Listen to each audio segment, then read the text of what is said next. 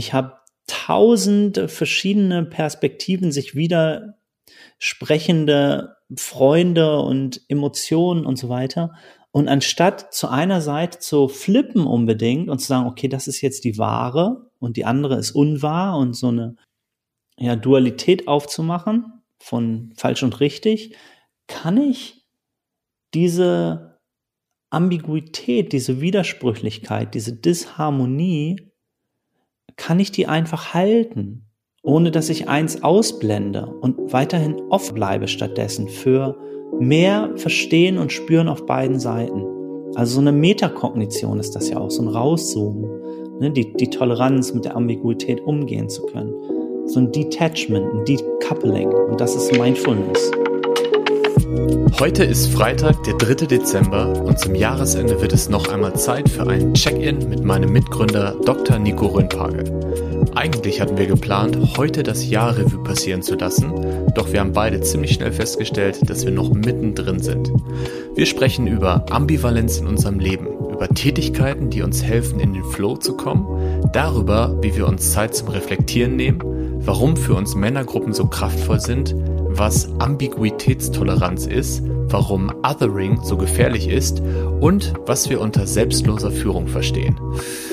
Mein Highlight ist, dass Nico es geschafft hat, C.G. Jung und Britney Spears in einem Satz zu erwähnen und auch noch Sinn draus zu machen. Mein Name ist Daniel Rieber, ich bin Coach für Mindful Leadership und Mitgründer von Revolve und du hörst auf der Suche nach dem Hier und Jetzt.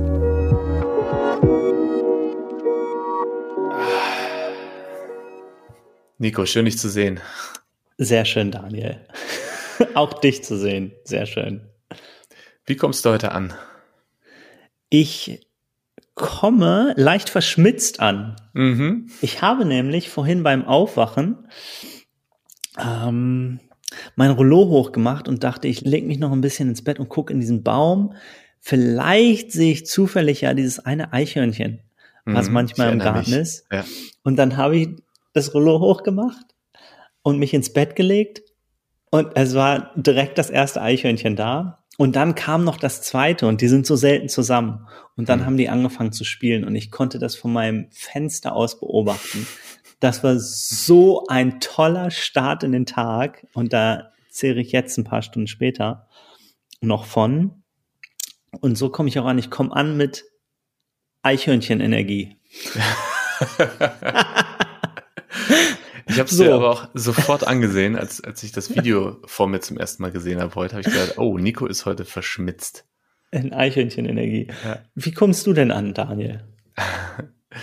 Ich komme äh, sehr ambivalent an. Ich glaube, ambivalent ist so ein bisschen der, der Titel meines Tages. Ähm, auf der einen Seite geht es mir gerade richtig gut. Ich habe gestern Abend so einen äh, sturmfreien Daniel-Tag gehabt. Ähm, meine Frau ist gerade auf Reisen und ich habe mir gestern Abend äh, als Tradition schon Pizza, Bier und Beats bauen geschenkt und habe einfach richtig, richtig schönen Abend gehabt. Und jetzt gerade habe ich aber einen sehr emotionalen Moment gehabt. Und ich will gar nicht groß über das äh, Corona-Thema reden, das kann auch wahrscheinlich keiner mehr hören. Aber kurz um das nachzuvollziehen.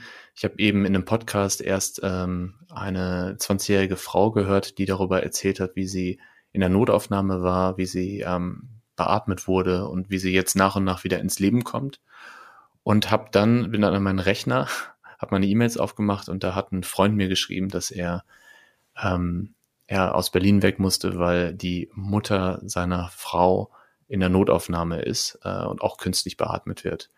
Und das war auf einmal so, hat mich total umgehauen. Ne? So das im Podcast war so weit weg, das war einfach irgendjemand. Und dann so eine halbe Stunde später jemand aus meinem Bekanntenkreis. Und ich habe gemerkt, dass ich äh, kurz vor dem vor der Aufnahme hier echt so eine so eine Traurigkeit verspürt habe. Und das bringe ich jetzt auch mit. Also ich bringe die Verschmitztheit und ähm, mhm. Energie vom, vom Daniel-Abend gestern mit, aber auch so ein bisschen so eine Emotionalität und, und Traurigkeit. Und ich glaube, der Podcast heute wird auch sehr ambivalent, so wie ich uns beiden kenne. Also das nicht, dass, nicht, dass ich immer nur verschmitzt bin, so ist es ja nicht. Ne? Nein. Ähm, Also ich bringe auch gern was richtig Dunkles und Tiefes mit und nicht nur was, was Leichtes und Helles. Also ja, gern ambivalent. Ja. Ich äh, muss gerade dran denken, als ich hier gestern Abend saß und Musik gemacht habe. Ähm, das ist für mich immer so ein Moment, wo ich voll versinke. Also äh, normalerweise bin ich sehr in diesem, wenn wir über Achtsamkeit sprechen, dann sprechen wir auch häufig über Focused Attention, also dass man wirklich mit seinem Fokus, seiner Konzentration bei einer Sache ist und aber auch gleichzeitig eine Open Awareness, dass man gleichzeitig mitbekommt, was passiert um mich herum, immer wieder reinzoomt, rauszoomt. Und gestern Abend war ich einfach so ganz, ganz tief reingezoomt, habe überhaupt nicht mehr mitbekommen, was um mich herum passiert. Irgendwann habe ich auf die Uhr geguckt und es war irgendwie schon kurz vor Mitternacht. Und ich habe, glaube ich, zwei Stunden denselben Loop auf dem Kopf gehört und äh, hat mich, hat mich aber so richtig rausgeholt aus der, aus der Realität und war so ein, so ein schöner unmindful Moment richtig im Flow verloren gegangen. Das ist, ist ganz schön. Ich glaube, das ist so das Gefühl, was, was du auch beim Tanzen manchmal hast, oder? Definitiv. Und ich hatte es tatsächlich gestern Abend auch ein bisschen. Ich habe nämlich zwei super enge alte Freundinnen getroffen, Joe mhm. und Steph. Mhm. Liebe ähm, Grüße. Schon ewig, ja, ewig her, dass wir uns zu dritt mal so getroffen haben. Wir haben den Termin auch, glaube ich, viermal verschoben, bis wir es endlich hinbekommen haben gestern. Und ich bin um 19 Uhr dahin und wir haben gegessen und lagen auf der Couch und haben uns unterhalten und gelacht und auf einmal auf die Uhr, geguckt und es war 12 Uhr, Mitternacht. Mm, yeah. Wir so, wow, krass, das waren gerade fünf Stunden. ähm, und dann haben, haben wir uns langsam, langsam erst auf den Weg gemacht. Also äh, es wurde dann auch ein bisschen später. Und ich glaube, als ich mit dem Fahrrad dann durch die Berliner Nacht nach Hause gefahren bin, waren auch schon null Grad. Mhm. Es waren diese Eiskristalle das erste Mal. Und ich habe ja so Rennradreifen, ne? Mhm. Wenn irgendwo so nasse, gefrorene Stellen das erste Mal war. Ich so, oi, oi, oi, wie häufig werde ich diesen Winter wohl mich flachlegen? Aber es war, ja, war auch so diese Magie von diesen Eiskristallen. Und vielleicht ist das auch schon Ambivalenz, wenn wir das als roten Faden nehmen, ne? Auf der einen Seite ist es so dunkel und gefährlich und super kalt auf dem Fahrrad. Mhm.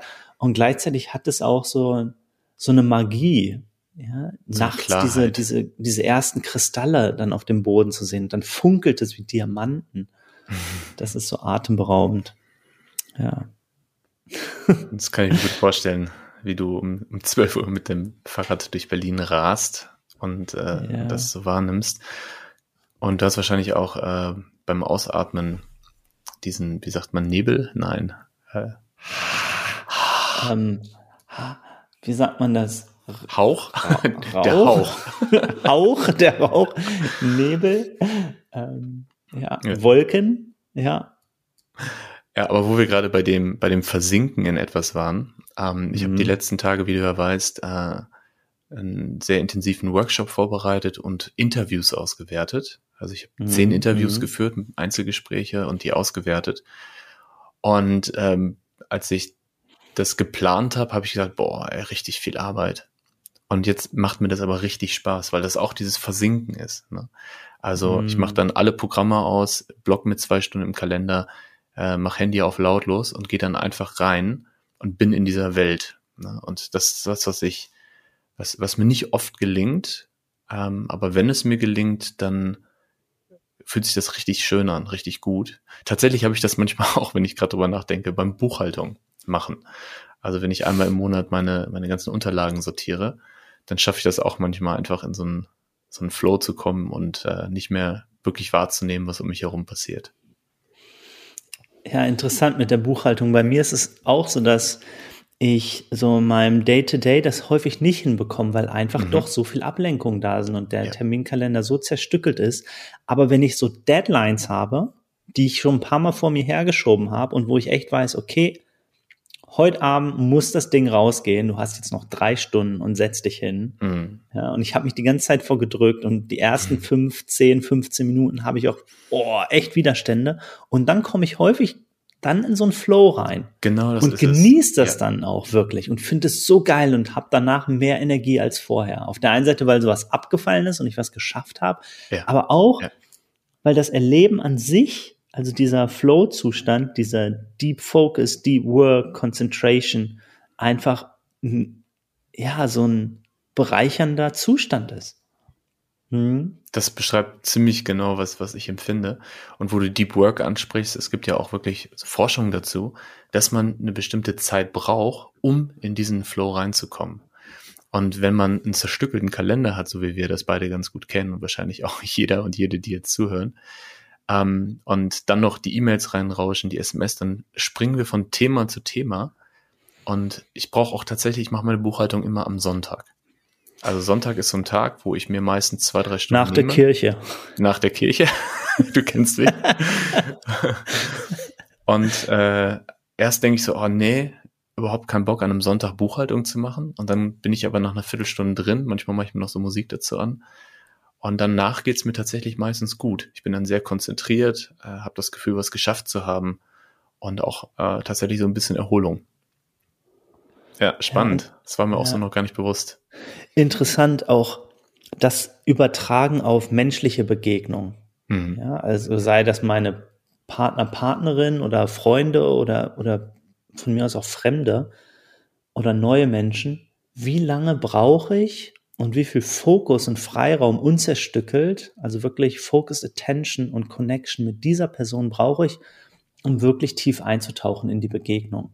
Hm. Wie häufig habe ich denn, dass ich wirklich, sagen wir mal, eine Stunde habe mit einem Menschen, wo nichts anderes ist, wo es hm. um die hm. Begegnung als solche geht. Ja, ja wo es nicht um ein Projekt geht, wo vielleicht nicht mal Ablenkung durch, ich bin beim Lunch irgendwo in einem Restaurant mit ganz viel drumherum ist, sondern wirklich, wo nur Begegnung stattfindet. Also, ne, wie selten ist das? Also kam mir einfach gerade, dass es auch da genauso Menschen sind wie Buchhaltung. so. ja, dass es auch da ja, einfach ja. Zeit braucht, diesen konzentrierten Space, dedicated Space, um äh, tiefe Verbindungen zu erleben. Mhm. Ich muss gerade an, an unseren Podcast hier denken und an das, was wir jetzt gerade erleben. Äh, tatsächlich freue ich mich darauf immer, weil wir beide sprechen echt viel, ähm, eigentlich fast täglich, aber meistens immer über das Thema, über das Thema, über das Thema und dann machen wir noch kurz im Check-in oder so nochmal was Privates rein. Aber dass wir so diese eine Stunde einmal im Monat oder alle paar Monate haben, wo wir einfach alle Gedanken, die kommen, miteinander teilen und einfach äh, uns, uns austauschen. Ich merke da immer so eine große Vorfreude und äh, finde, das hat auch was von diesem Versenken. Also ich habe jetzt keine Agenda gerade. Ich denke jetzt nicht, boah, wir müssen über das sprechen und äh, es ist wichtig, dass das und das rumkommt, sondern es ist einfach so Raum für, für, für Begegnung. Mhm. Das war ein skeptisches. äh. Geht's dir nicht so aus? Kommst du mit einer Agenda rein? Meine Agenda für heute ist Ambivalenz ja. und Eichhörnchenenergie. Mehr habe ich, mehr habe ich eigentlich nicht. Tatsächlich hatten wir eine, eine, eine okay. Idee für die Session heute. Und zwar die Idee, ähm, so ein bisschen Time to Reflect äh, über das Jahr nochmal nachzudenken. Und ganz ehrlich, Nico, ich kann das nicht. Ich bin nämlich noch so drin in diesem Jahr. Es passiert gerade so viel ich kann gerade noch nicht äh, innehalten und zurückschauen. Das äh, können wir uns reservieren für die zwei zwischen den Jahren. Ja, machen wir das so. Dann jeder ja. für sich. Hast du dir, um dann doch mal bei diesem Thema Time to Reflect zu bleiben, hast du dir, irgend, hast du dir irgendeinen, nimmst du dir irgendeinen Freiraum eigentlich, Daniel? Ähm, neben ja. Family und so, wo du reflektierst? Wie machst du das denn? Wie bringst du denn da diese dedicated Zeit auf? Yes. Also erstmal haben wir ähm, gemeinsam entschieden, dass wir sowohl eine Sommer- als auch eine Winterpause haben. Das heißt, äh, im Winter sind es, glaube ich, drei Wochen, wo wir keine Termine haben, keine Kundentermine und keine Projekte. Und das ist wirklich, habe ich auch in der Sommerpause gemerkt, ähm, dass es gut ist, nicht nur eine Woche zu haben oder zwei, drei Tage, sondern wirklich mehrere Wochen, um da auch reinzukommen in so eine so ein Rauszoomen und Innehalten. Und äh, ich habe mir überlegt, dass wenn du dein Retreat machst, dass ich mich in deine Wohnung einquartiere und mal zwei bis drei Tage Reflexion mache. Und äh, das äh, werde ich dich offiziell noch fragen. Sollte das nicht klappen, ähm, im letzten Jahr habe ich das ja so gemacht, dass ich mich in ein äh, Hotel hier eingebucht habe. Ähm, das war während des Lockdowns, wo man quasi nicht im Hotel übernachten konnte, aber tagsüber dort arbeiten. Und äh, das fand ich ähm, ziemlich gut. Das hat mir ziemlich geholfen. Einfach mal so zwei, drei Tage meditieren, ähm, journalen, ein bisschen, ich habe eine innere Teamaufstellung gemacht, ähm, nochmal geguckt, wo, wo stehe ich gerade, wie, wie sehr ist das überhaupt aligned mit dem, wo ich hin möchte. Genau, also ich werde auf jeden Fall bewusst äh, auch mit meiner Partnerin zusammen ähm, Momente gestalten, in denen das möglich ist. Hm. Wie sieht's bei dir aus? Ähm, also meine Schwester kommt mit ihrem Partner aus Australien. Die mhm. saßen anderthalb Jahre fest. Insofern wird es erst eine Woche Family geben und dann habe ich dieses zehn beziehungsweise zwölftägige äh, Schweigeretreat. Mhm. Wobei ich natürlich nicht sagen kann, Daniel, findet das jetzt statt? Mhm. Wie Letztes entwickelt Jahr, sich die ganze Corona-Situation? Letztes Jahr war es dann digital, ne? Äh, ja. Dieses wird nicht digital sein. Wenn es nicht stattfindet, werde ich irgendein eigenes Retreat hier zu Hause machen oder mhm. weiß ich noch nicht, was ich dann mache. Machen wir zusammen bei dir. Ma machen wir zusammen bei mir. ähm, habe ich ja auch schon mal gemacht. Ich habe ja auch schon mal ein Home Retreat zu zweit gemacht. Mhm. Und wir haben diese drei Tage nicht zusammen gesprochen, uns nicht angeguckt, gar nichts. Und jeden Tag war eine Person verantwortlich fürs Essen machen.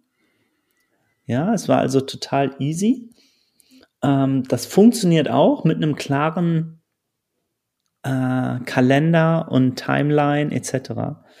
Aber ja, ich glaube, ich würde das doch dann lieber alleine machen. Mhm. Alles gut. Ich erinnere mich auch gerade an äh, deinen Post von vor einem Jahr, wo du ein bisschen beschrieben hast, wie kann man so ein, so ein Self-Retreat gestalten. Mhm. Ja. Ja, aber noch sind wir mittendrin. Noch sind wir mittendrin, ja. Ich habe dir eben erzählt von äh, den Interviews.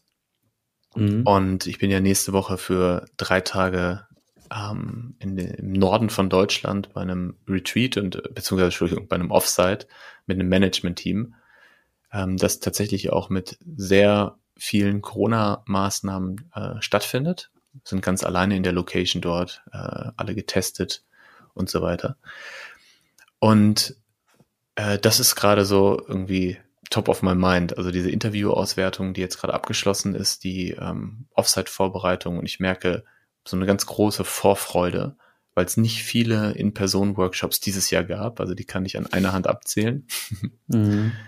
Und ähm, so was, was mich gerade sehr begeistert, ist dieses unglaubliche Vertrauen und die Offenheit, die ich in den, in den Einzelgesprächen gespürt habe und diese Dankbarkeit. Ja, also dass, dass sich eine Person mir anvertraut, ganz offen darüber spricht, was ihn oder ähm, sie beschäftigt und auch einfach dankbar dafür ist, diesen Raum zu haben, darüber zu sprechen. Und ich ähm, höre nur zu, stelle Fragen, notiere. Ähm, also ist gar kein Coaching oder sowas, aber trotzdem hat es glaube ich, auch so ein bisschen so einen therapeutischen Effekt. Einfach die Möglichkeit zu haben, mal eine halbe Stunde zu einer neutralen, äh, unabhängigen Person darüber zu sprechen, ja, wie es wie es mir geht und wie es im, im Team auch ist. Mhm. Und das ist bei mir gerade so ganz, ganz top of mind. Dieser Prozess. Ja, freut mich auch total, dass, ähm, dass ihr in Person doch nochmal zusammenkommt. Ja. Steht eben alles auf der Kippe. Ähm, ja, und auch zu beobachten, wie du ein bisschen dich davor gesträubt hast oder, oder einfach unsicher warst. Wie gehst du mit diesen äh, Interviews um? Wie wertest du die aus? Wie öffnen sich die Menschen und so weiter? Und dann schon nach den ersten ein oder zwei du gesagt hast, wow, das ist so spannend, was die erzählen. Wer hätte das gedacht? Wie offen sie sind, wie radikal ehrlich die sind. Ähm, ja, und wie dir das, so kommt es mir vor, auch, auch Energie gegeben hat sogar. Ja, ja. Ich würde ich würde es nicht Unsicherheit nennen, aber äh, mir war schon wichtig, diese Zeit gut zu nutzen und äh, wirklich auch den, den Auftrag bestmöglich dazu erfüllen. Und ähm, es kann ja sein, dass man in so ein Gespräch reingeht und jemand überhaupt nicht erzählen möchte oder nur, nur Stories erzählt, die sich die Person vorher überlegt hat und die ein Selbstbild bestätigen oder so. Und dann wirklich zu spüren, dass es möglich ist, innerhalb von einer halben Stunde gleich in diese Vertrautheit zu kommen und in diese mhm. Offenheit. Ähm, ja, das war, war eine schöne Erfahrung. Ja, ja, vielleicht keine Unsicherheit, vielleicht eine gewisse Ambivalenz. Ja, vielleicht das. Sehr gut. wo, wo verspürst du denn gerade noch Ambivalenz, Nico, in deinem Leben? Oh. Ähm. Du bist ja auch gerade noch in, in, in, einigen Projekten drin. Gleichzeitig hast du aber auch schon oder immer noch dein, dein Freizeitleben gut aktiviert.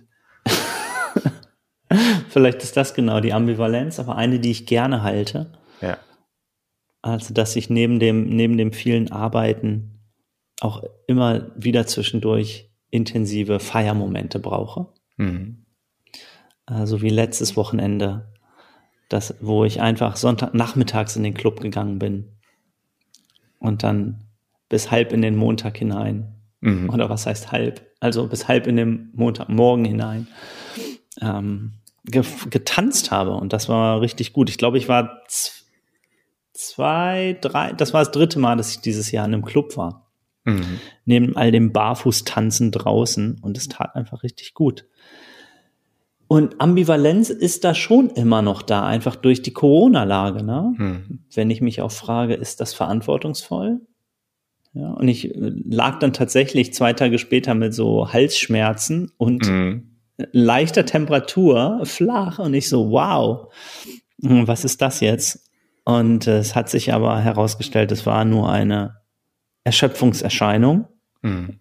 Oder eine, eine leichte Erkältung, dadurch, dass ich im T-Shirt da bei 0 Grad nachts ähm, und Schree, äh, Schnee, es hat ja geschneit tatsächlich das erste Mal, raus und rein, verschwitzt. Und da hat mein Körper dann doch gesagt, also hör mal zu, Junge. auch nicht. So auch nicht, ja. Ich habe gerade gedacht, dass wir so oft über, über das Thema Tanzen in dem Podcast sprechen, dass man das Gefühl haben kann, du bist jedes Wochenende in Clubs. Aber wie du gerade schon gesagt hast, du warst jetzt vielleicht dreimal dieses Jahr in einem Club. Und äh, das ist auch, ist auch, auch gut so. Ähm. Ja, ich, ich tanze aber auch zu Hause. Also gestern mm. Morgen habe ich zu Hause getanzt zum Beispiel. Ähm, ja, und nutze jede Chance. Und tanzen ist ja für mich sowieso eine Metapher für ähm, im Fluss durchs Leben gehen mhm. und immer neue Rhythmen finden und neue Tanzstile entsprechend der Situation. Und was passiert, wenn jemand kommt, der gerade ganz abgehackt tanzt oder schwerfällig ist und ich bin gerade ganz leicht und verspielt? Wie kann ich dann gemeinsam Tanz finden, mhm. der weder Blockade ist noch noch ein ähm, Leugnen von beiden Energien, sondern neuer Konsens, ja, ein neuer Rhythmus, der sich ergibt. Hm. Schön beschrieben, ja. Ja ich habe dir erzählt, dass ähm, ich seit ein paar Wochen eine Männergruppe habe. Mhm. Und dass wir uns äh, alle zwei Wochen für eine Stunde zum Telefonieren treffen und über Männerthemen sprechen. Und ähm, bei Ambivalenz musste ich gerade auch daran denken, ähm, wie ich da auch so eine Ambivalenz habe zum Thema männlich sein. Ja, und wir haben ja auch viel über maskuline und feminine Qualitäten gesprochen.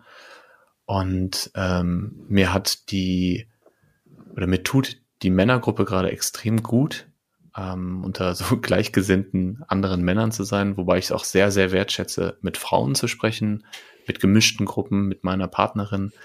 Aber Daniel, so, das war nicht nötig, das zu sagen. da war der, die Harmoniebedürftigkeit. ähm, aber es war ist wirklich gut und äh, genauso wie ich irgendwie gestern diesen Abend gebraucht habe mit äh, Bier und Pizza, ich, ich esse sehr selten Pizza, ähm, war das einfach schön äh, oder ist das immer wieder schön, mit den Männern sich zu treffen. Wir brauchen irgendwie gar nicht so ein, so ein Vorspiel, um mal jetzt in Stereotypen zu bleiben, sondern können gleich direkt reinspringen und direkt irgendwie, was beschäftigt mich gerade. Ja.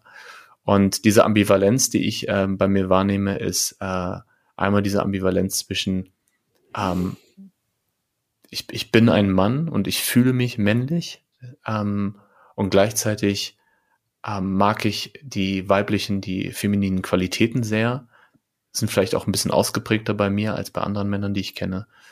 Und das ist so die eine Ambivalenz. Die andere Ambivalenz, die wir jetzt gerade diese Woche auch hatten, ist so dieser Wunsch auf der einen Seite nach Freiheit und Unabhängigkeit, den, den unsere Generation ja sehr stark hat.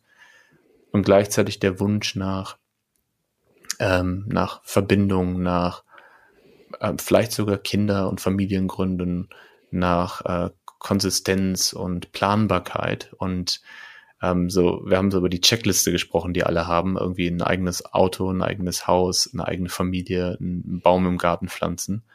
Und inwieweit diese Checkliste in unserem Kopf ist, aber gar mhm. nichts mehr mit unserer Realität zu tun hat. Mhm. Ne? Also da äh, haben, haben, haben wir auch viele Ambivalenzen aufgedeckt und über viele Themen gesprochen. Ähm, ja, und auch da wieder, ne, alleine darüber zu sprechen, Menschen zu haben, die einem zuhören, ist schon ganz viel wert. Da muss gar keiner eine Lösung haben oder den einen schlauen Satz sagen. Ja, ja, ja. Hammer. Also ich habe ja auch eine Männergruppe. Ja, ich wollte dich auch gerade fragen, trefft ihr euch im Moment noch?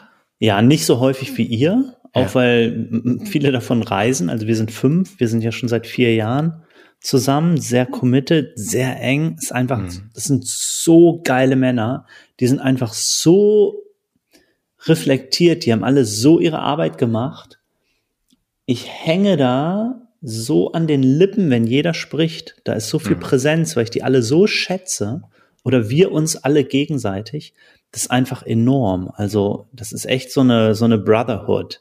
Mhm. Ähm, und wir sind immer füreinander da, so vom Gefühl. Also es hat gerade jemand geschrieben, ähm, der mit seiner Family in Italien ist und ihm ging es nicht so gut und dann hat er gesagt, er hat uns einfach einberufen, so mental in seiner Meditation, ja, und er weiß einfach, da ist so der Support.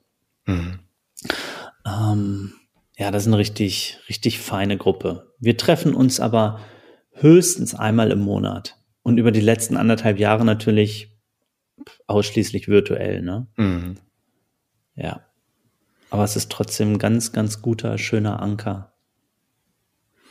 Ganz, ganz spannend ist, dass mein Vater ähm, als ich ein Jugendlicher war, auch Männergruppen hatte.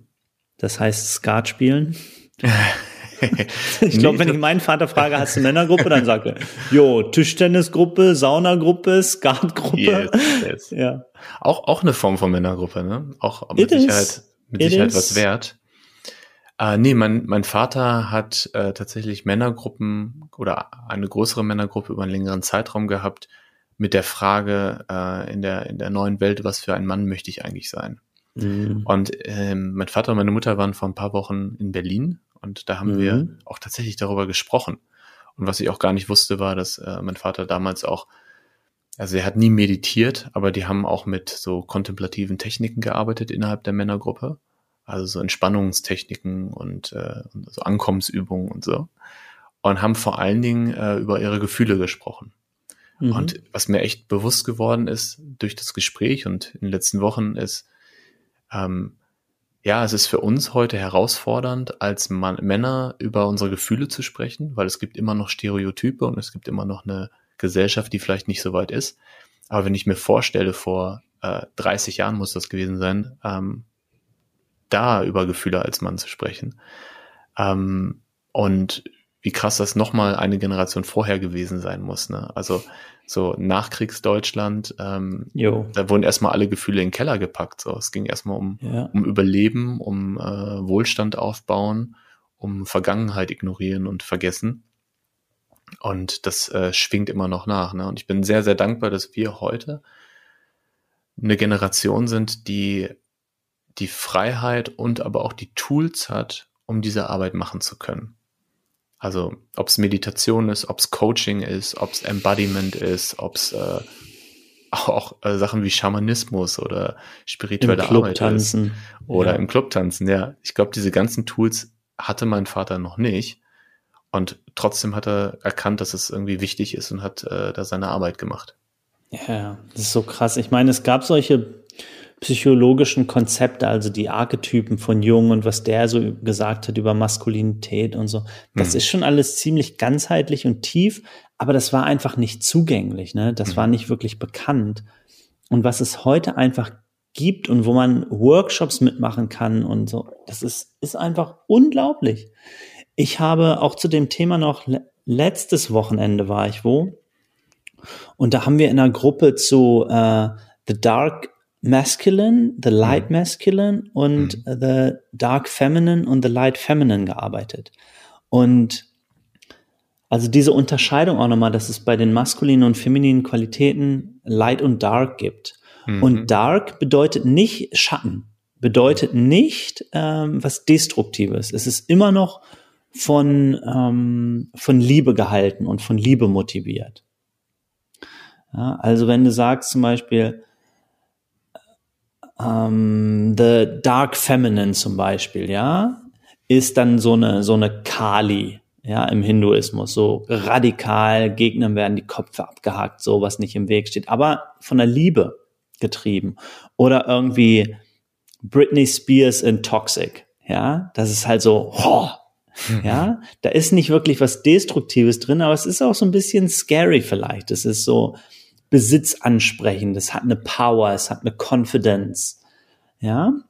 Wie, wie großartig, dass du äh, C.G. Jung und Britney Spears in, in einem Monolog unterbringst. Das ist auf jeden Fall auch wieder ambivalent.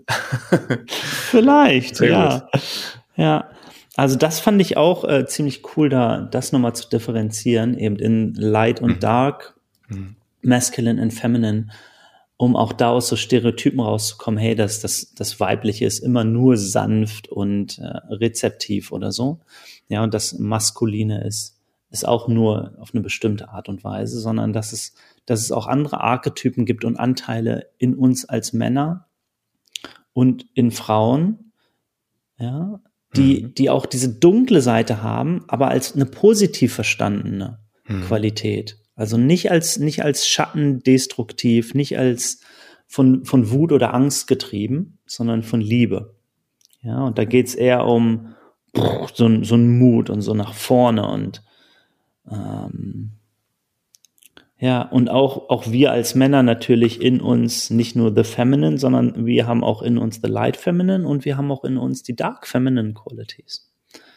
Und, und einfach solche Differenzierungen und dann Workshops dazu zu machen und mit anderen Menschen mhm. uns dazu auszutauschen, diese Möglichkeiten zu haben, ist einfach echt cool. Also ja, das, gab es mit Sicherheit nicht so im Mainstream in unserem Alter in der Nachkriegsgeneration. Sicher nicht, ja. Und was hast du letzten Sonntag gemacht? Ja, ich war bei so einem Workshop zu ne? Dark ja, Feminine, ja. Dark Masculine. Hm, okay. Vielleicht unterschätzen wir das aber auch. Ähm, also ich erinnere mich gerade daran, dass äh, du hast ja gesagt, irgendwie C.G. Jung und so gab es ja schon Anfang des äh, 20. Jahrhunderts. Und ähm, die Zeit, in der meine Eltern ähm, in unserem Alter waren oder vielleicht sogar noch jünger, in ihrem jungen Erwachsenenalter, haben sie äh, sich sehr, sehr viel auch mit, mit solchen alternativen Themen beschäftigt. Und Klar. Leute wie mein Onkel ja. zum Beispiel äh, waren sogar dann irgendwie äh, bei Osho äh, in, in Indien als, als Sannyasin. Und ja. da ging es ja auch genau um solche Themen. Ne? Da ging es ja auch um ganz genau um solche um ja. Loslassen, Non-Attachment, also vielleicht unterschätzen wir es auch, aber was ich auf jeden Fall glaube, ist, dass wir heute ähm, so eine Vielfalt an Weltanschauungen, an, an Tools, an Wissen haben und wir haben den Zugriff darauf. Wir haben den Zugriff über digitale Medien, äh, aber vor allen Dingen jetzt auch in Großstädten wie Berlin einfach auch zu Retreats, zu Workshops, zu Coaches und so. Und das ist, ist glaube ich, äh, sehr, sehr wertvoll. Mhm. Ähm, kann, kann aber vielleicht auch ja. zu mehr Verwirrung führen, weil einfach so viel da ist, weil es so eklektisch, so zusammengewürfelt, so unverbindlich, so ungeerdet ist. Ja. Das stimmt. Also ja. es ist, ist ja nicht nur die Opportunity, mit, mit jeder Möglichkeit nach oben zu wachsen, um eine Stabilität zu haben, brauche ich ja auch eine tiefere Verwurzelung nach unten. Also wenn der Baum irgendwie in tausend Richtungen groß wächst, und die Wurzeln nicht mitgehen, dann kracht das Ding ja irgendwann zusammen oder kann sich gar nicht selbst nähren. Und das ist eben auch so ein bisschen die Gefahr, wenn, wenn so viel im Angebot ist, mhm. ja, dieser ganze Spiritual Tourism und so weiter, ähm, ja, dass das einfach nicht geerdet ist. Was, was heißt das? Wie kann ich das erden? Wie kann ich auch in die Tiefe gehen? Wie kann ich das mit einer Ethik verbinden, mit meiner kulturellen Identität und so weiter? Ja, das, ja. das passt ganz gut zu dem, was ich gerade eigentlich sagen wollte. Und zwar wollte ich gerade, ja, ich wollte das Thema gerade auf, ähm, auf Führung äh, übertragen und auch auf unsere Arbeit. Und wir ähm, haben ja als Ergänzung zu unserem normalen Programm noch eine Leadership Extension, wo es wirklich darum geht, mit Führungskräften zu arbeiten. Was ich ursprünglich erzählen wollte, ist, dass wir da auch diese Arbeit mit ähm, maskulinen und femininen Qualitäten explizit drin haben. Das mhm. heißt, da stellen wir dieses Konzept vor. Es gibt eine Übung, wo äh, die Teilnehmenden sich selbst einschätzen und gucken, wo stehe ich gerade und wo will ich eigentlich hin. Und äh, das habe ich ähm, jedes Mal, wenn wir das Programm bisher gemacht haben, auch immer als sehr, sehr powerful wahrgenommen. Also dass ähm, auf der einen Seite diejenigen, die diese femininen Qualitäten haben, ähm, gerade natürlich Frauen, aber auch einige Männer, dass sie sich da wirklich verstanden gefühlt haben und dass sich für, für die anderen aber auch äh, eine neue Welt eröffnet hat, ein Interesse geweckt wurde, zu sehen, ah, okay, da gibt es noch mehr Qualitäten, ja. Und das, was jetzt gerade ganz gut passt zu dem, was du gesagt hast, ich habe auch gerade das Bild von dem Baum vor Augen, was wir ja auch in unserer Präsentation haben. Das wunderschöne Wort Ambiguitätstoleranz. Also äh, eine Herausforderung, die wir heute haben, ist, dass es einfach nicht die eine Lösung gibt oder die eine Weltanschauung oder die eine Religion, die wir in der Schule lernen und dann bleibt es dabei unser ganzes Leben, sondern wir haben die Möglichkeit, aus all diesen Dingen auszuwählen, was ein Geschenk ist, was aber gleichzeitig auch äh, eine totale Überforderung sein kann.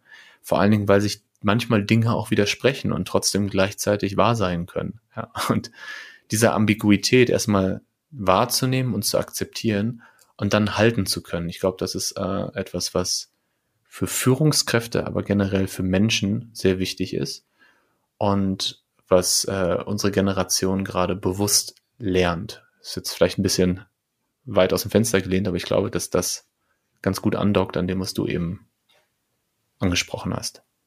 Ja, ja, ich glaube, wir haben uns auch über Ambiguitätstoleranz hier schon mal rüber unterhalten. Ich weiß nicht, mhm. ob wir es so geframed haben. Ich glaube, bei einem Podcast, da saß ich in Mailand Anfang des Jahres oder so. Nämlich darum, einfach diese, diese Spannung und Widersprüche halten zu können und damit sein zu können. Mhm. Ja, und wie wichtig das ist. Vor allem als Führungskräfte, aber im Sinne von Selbstführung für uns alle in dieser Gesellschaft, wo es so viel Widersprüche gibt und mhm. auch bezogen auf Covid, ne? Ich habe tausend verschiedene Perspektiven sich wieder sprechende Freunde und Emotionen und so weiter.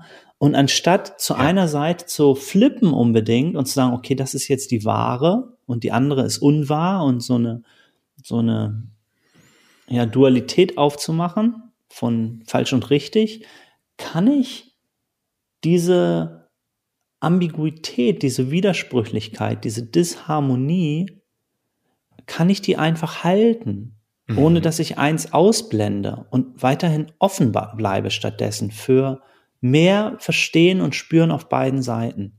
Also so eine Metakognition ist das ja auch, so ein Rauszoomen, ne, die, mhm. die Toleranz mit der Ambiguität umgehen zu können. So ein Detachment, ein Decoupling und das ist Mindfulness. Denn ja, wir wissen ja. ja, Ambiguität im Gehirn verursacht Stress ähnlich wie körperliche Bedrohung. Mhm. Also Widersprüchlichkeit aktiviert das sympathische Nervensystem, ja, weil wir äh, nicht wissen, wie wir damit umgehen können. Eigentlich den Fight-of-Flight-Response. Ja, und, und da wupp, rauszusehen und rauszuzoomen und dann zu sagen, ah, interessant. Es ist mhm. beides da, gleichzeitig. Angenehmes und Unangenehmes. Die und die Perspektive, die und die Option. Das ist tatsächlich ein, ein gutes Beispiel, ein greifbares Beispiel, was auch jeder und jede gerade erlebt. Ähm, ich habe auch sehr viele Gespräche mit, mit Freunden geführt in den letzten Wochen, ähm, die sich entschieden haben, sich nicht impfen zu lassen. Und ähm, ich habe mit denen versucht, ein, ein offenes Gespräch zu führen, wo beide Seiten lernen können und habe immer wieder festgestellt, wie schwierig das ist. Und ich glaube, dass ähm, eine, eine Coping Strategy äh, unseres, unseres Minds, unseres Gehirns yes, ist, genau.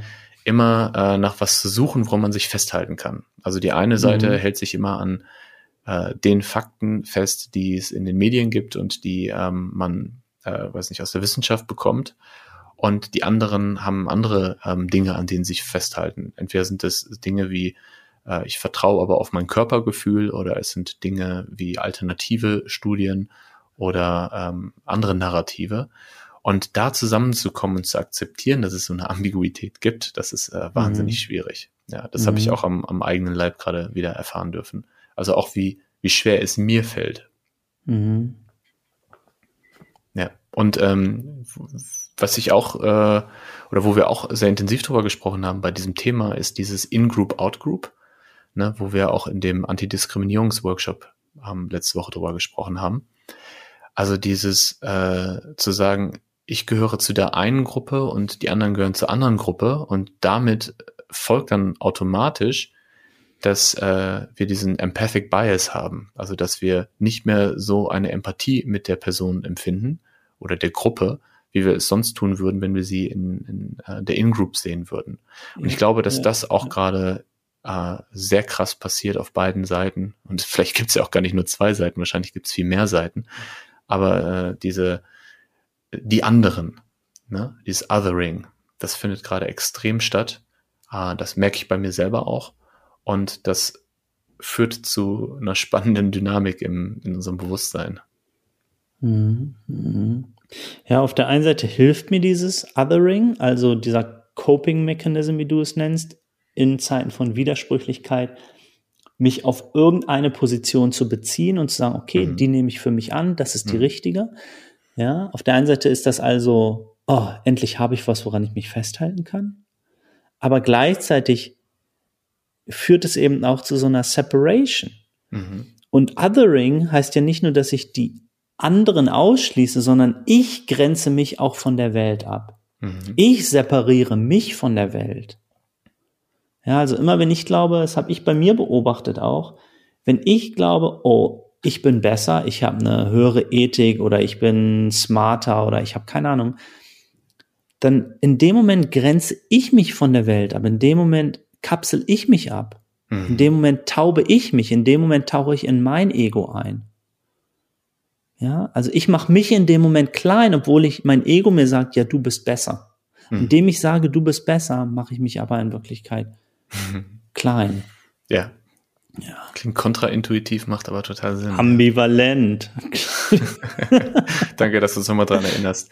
Ähm, wo wir gerade das, das in Verbindung gebracht haben mit den Führungsqualitäten. Ähm, ich habe ja diesen wundervollen äh, Leadership Circle Test gemacht. Den habe ich gerade vor mir auf dem mm. Desktop entdeckt. Und äh, ah ja, der, wo herauskam, dass du in Amazonas gehen solltest und allein, allein für dich diese Fischfarm aufmachst. Ne? Genau der, ja.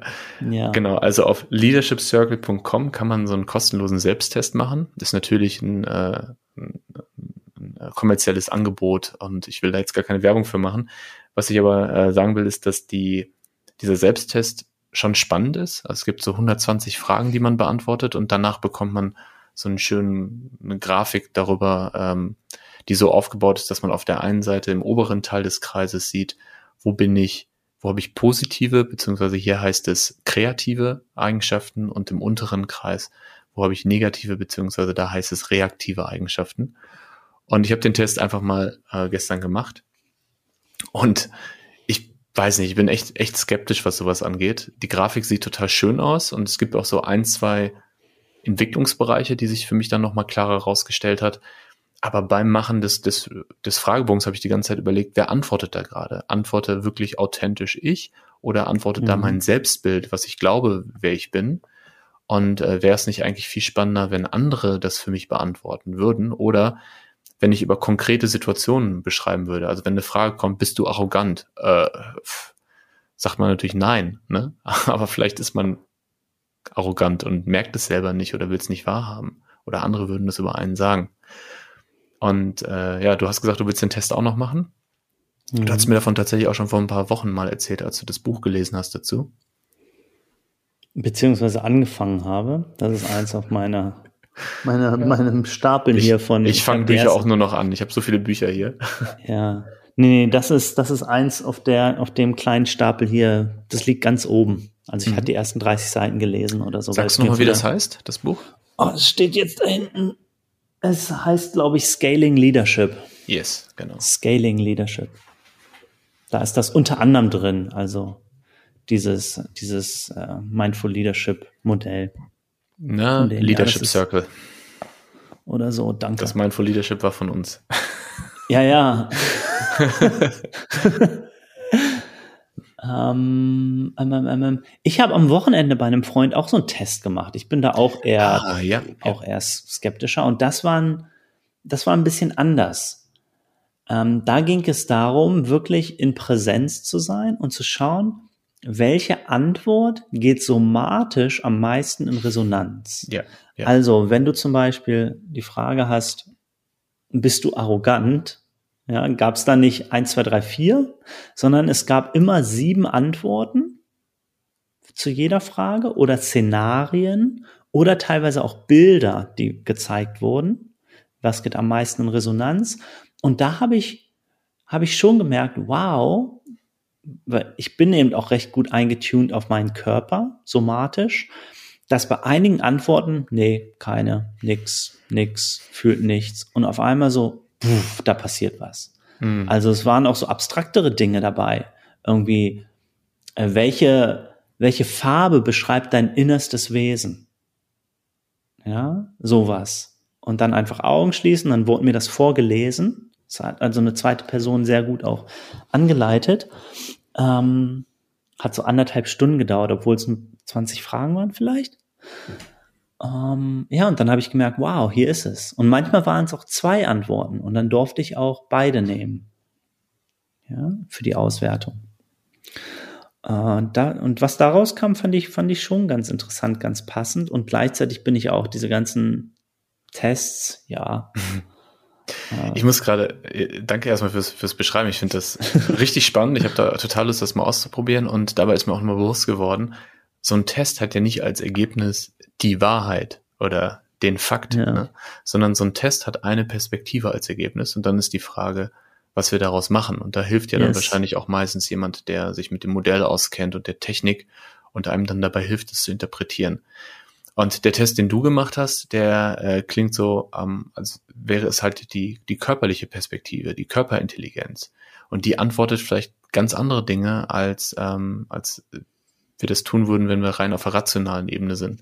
Und ich muss gerade an dieses innere Team denken, was ich eben auch erwähnt habe, wo ich äh, gerne ab und zu mal eine innere Teamaufstellung mache. Da gibt es so viele Anteile in mir. Und wenn jetzt die Frage kommt, weiß ich nicht, ähm, ich, bleiben wir mal bei Bist du arrogant? Dann gibt's natürlich irgendwie. Der Rapper die, sagt. ja, genau. Der Prenzlauer Berg-Typ sagt. Ja. Danke, jetzt hast du schon vorweggenommen. Genau das wollte ich sagen. Der Fischfarmer sagt. es gibt so das Gesellschaftskonforme, also wo ich versuche, zur Gesellschaft zu gehören, ne? ähm, mein Bedürfnis akzeptiert zu werden oder gemocht zu werden. Das ist dann manchmal sehr laut und antwortet sehr schnell. Dann gibt es aber auch diesen Teil, der gestern Abend äh, aktiv war, ähm, der äh, einfach äh, auch mal Bock hat zu sagen, ich bin ein geiler Typ und, und gönn mir deshalb halt Pizza Stimme. und Bier.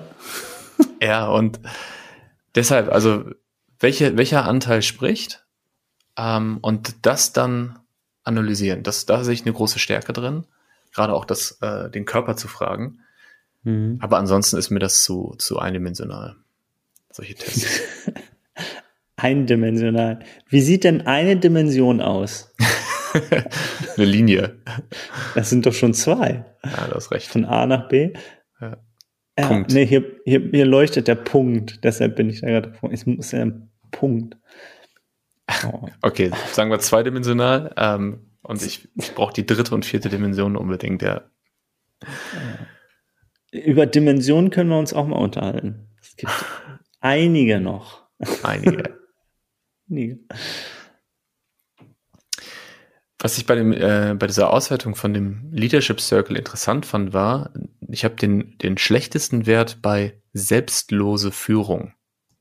Und es kann sein, dass ich einfach die Fragen falsch verstanden habe, weil da waren manche Fragen, wo man so um die Ecke denken musste. Also so, ähm, trifft nicht zu. Ja, nein, äh, und dann, äh, ich kann es gerade nicht mehr rüberbringen, aber du hast immer eine Skala von eins bis fünf gehabt und auf einmal mhm. wurde dann die Frage negiert, so dass man wirklich um die Ecke denken musste und so. Ne? Und ähm, ich kann mir vorstellen, dass es Quatsch ist, dass der Wert bei mir so niedrig ist. Aber lass uns doch mal kurz darüber sprechen, was heißt selbstloses Führen? Und wenn ich jetzt mal ganz selbstkritisch bin und reflektiert, was ich ja versuche mhm. zu sein, wo bin ich vielleicht auch nicht selbstlos in der Führung? Hm.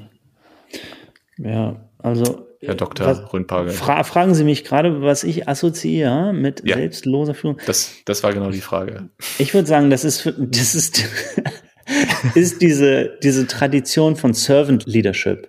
Mhm. Ne? Also dem dienenden Führen, also wirklich für was Größeres Ganzes sich aufzuopfern oder da mhm. zu sein, zumindest nicht egoistisch äh, irgendwelchen Ambitionen nachzugehen, die meist auch konditioniert sind durch kulturell materialistische Weltbilder, mhm. sondern, sondern eher einfach so ethisch, sozial, fürs Team, für die Organisation. Das verstehe ich darunter.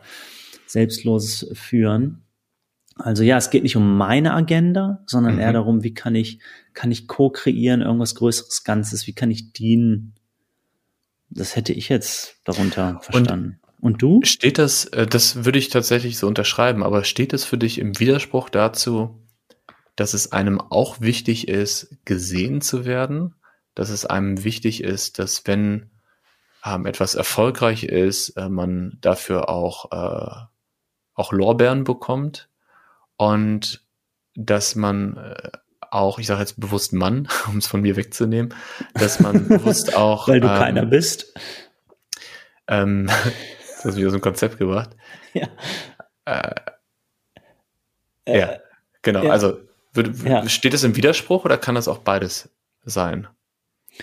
Darf diese Ambivalenz existieren?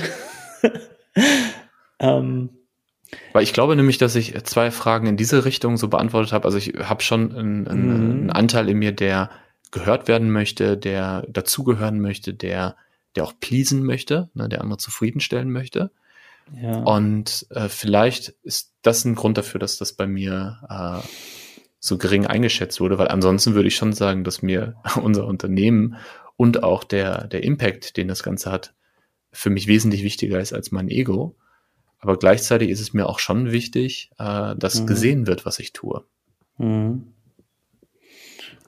Ja, vielleicht verstehen die es in der Auswertung so wirklich, dass wenn man noch so persönlich Rückmeldung, Feedback, Statusgefühl, Bestätigung braucht, gesehen mhm. werden, mhm. dass es dann schon nicht mehr selbstlos ist. Ja. Und es ist ja auch in Ordnung zu sagen, ey, mir, mir geht's gar nicht darum, in selbstloser Führung gut zu sein. Mhm. Ja, man muss ja nicht allen Konzepten, ähm, allen Leadership-Modellen wie eben Servant Leadership gut, gut stimmen und die unterstützen. Also muss ja nicht in allem hoch scoren, sondern einfach sagen, hey, das, das stehe ich dann einfach. Ja. Ja, ich bin zwar nicht komplett ego-gedriven, aber diese Idee von selbstloser Führung ist, äh, bildet sich momentan nicht bei mir ab.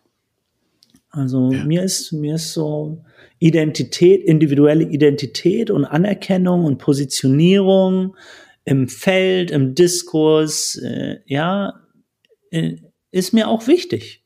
Mhm. Ja, das ist dann auch vollkommen in Ordnung, das zu sagen. Und vielleicht gibt's auch da äh, so ein, wo wir vorhin von Light und Dark Masculine Feminine Qualities gesprochen haben. Vielleicht gibt's auch da bei selbstloser Führung Vielleicht mhm. gibt es auch da einen Light-Aspekt und einen Dark-Aspekt. Nicht einen mhm. Shadow-Aspekt. Das ist nochmal was anderes, ja. ja also ja. Shadow wäre dann eben, wo man das irgendwie ausnutzt oder so, ne? Aber äh, vielleicht wäre der Dark-Aspekt davon, ähm, ja, brauche ich nochmal einen Moment. Eigentlich hatte ich es eben. Alles gut. Ja, was ich sagen will, ja, ist, dass es auch nicht, nicht, nicht so einfach ist äh, selbstlos kann auch vielleicht dann doch heißen, dass da auch trotzdem ein Wunsch drin ist und trotzdem das mit einer Vision verbunden werden kann, dass es nicht unbedingt was Passives ist. Vielleicht ist eher sowas Passiveres und Going with the Flow eine Form von selbstloser Führung, die eher the light ist mhm. und eine, eine dunkle Selbstlosigkeit hat dann trotzdem noch irgendeine Form von Drive. Mhm. Mhm. Ja. Ähm, und da muss ich auch dran denken, dass ich schon öfter beobachtet habe, ähm, dass es Menschen gibt, die sich als altruistisch hinstellen ähm, und sagen, dass ihr Ego zurückgestellt wird und dadurch aber Bestätigung bekommen, die wieder aufs Ego einzahlt. Ja, also so dieser ähm, sehr ambivalent. Agoist, äh, Altruismus als neuer Egoismus. ja, ich glaube, wir, Ja, wir ja, ja. verti- verlieren uns jetzt in der Tiefe gerade. Ähm, mit Blick auf die Uhr, lass uns mal so langsam in den, in den Ausblick kommen oder in den, in den Abschluss. Sehr gut, perfekt. Ähm, wir haben noch drei Wochen, dann ist Jahresende. Wir haben noch äh, ein richtig schönes Offside mit dem Team vor uns in Mhm. Brandenburg. Freue ich mich sehr drauf. Und äh, was ist, wir so ein bisschen haben wir es am Anfang schon besprochen, aber was ist deine Winterstrategie? Ähm, wir haben jetzt gerade im, im Team mehrere Personen, die irgendwie sich ein Ticket gebucht haben nach Teneriffa oder nach äh, Costa Rica oder so und einfach gesagt haben, wisst ihr was, ich bleib einfach den ganzen Winter in einem warmen Land ähm, und Berlin kann mich mal.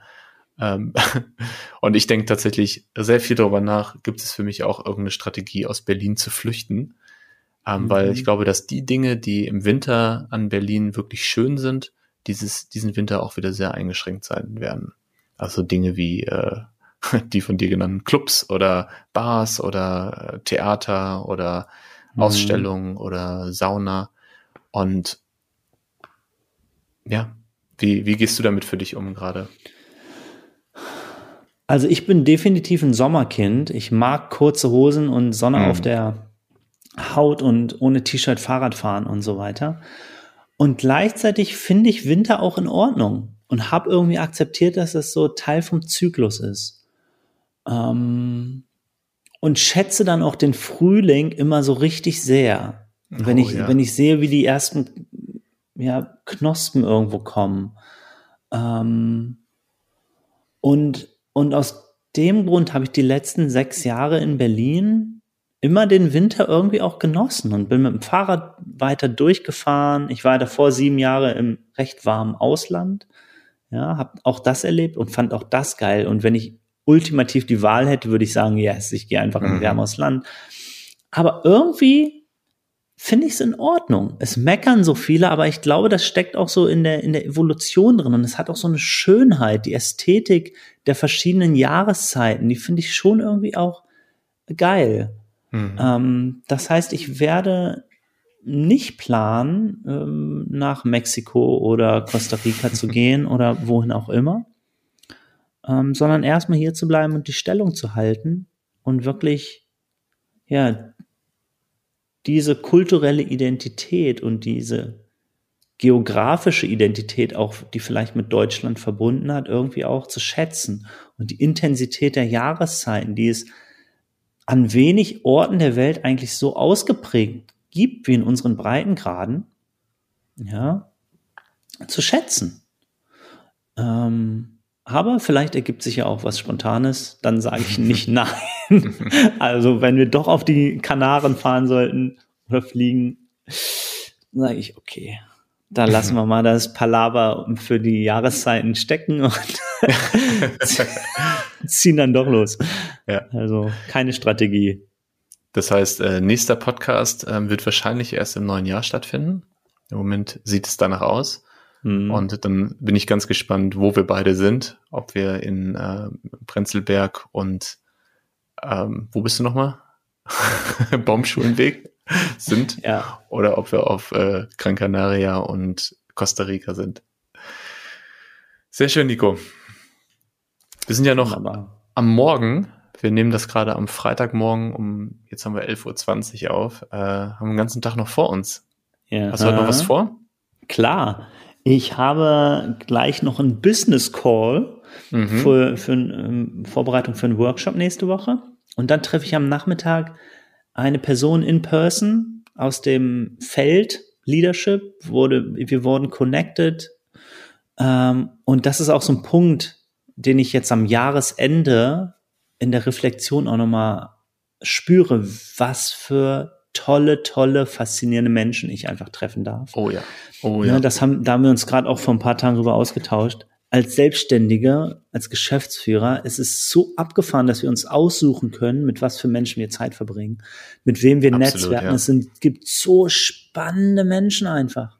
Mhm. Und wirklich, dass ich irgendwie jede Woche eine neue Person treffe, die empfohlen wurde, wo man sich connectet. Und mit manchen trifft man sich und da ist einfach eine Resonanz und mit manchen eben nicht. Ja, und dann da, wo die Resonanz ist, zu gucken, ah, wo ist, wo ist, wo ist mehr? Will da noch ja. mehr sein? Das ist einfach geil. Also ja, das habe ich noch und dann arbeite ich noch ein Konzept aus und habe noch ein paar andere Sachen. Das, was du gerade beschreibst, das resoniert so mit mir und ähm, das ist ja auch einer der Gründe, warum ich diesen Podcast mache, dass ich einfach wirklich spannende Menschen treffe. Aber mit dir war es heute auch okay, Nico. Ja. Ich will auch gar nicht immer spannend sein. Es freut mich, dass du bis zum Ende dabei geblieben bist und ich hoffe, dass es unterhaltsam für dich war und du vielleicht die ein oder andere Erkenntnis hattest. Wenn du magst, schick mir deine Beobachtungen, Fragen und Ideen gerne an daniel at revolve.company. Ich wünsche dir noch ein wundervolles Jahresende und eine Zeit zur Besinnung auf das, was tatsächlich zählt. Liebe Grüße und bleib achtsam.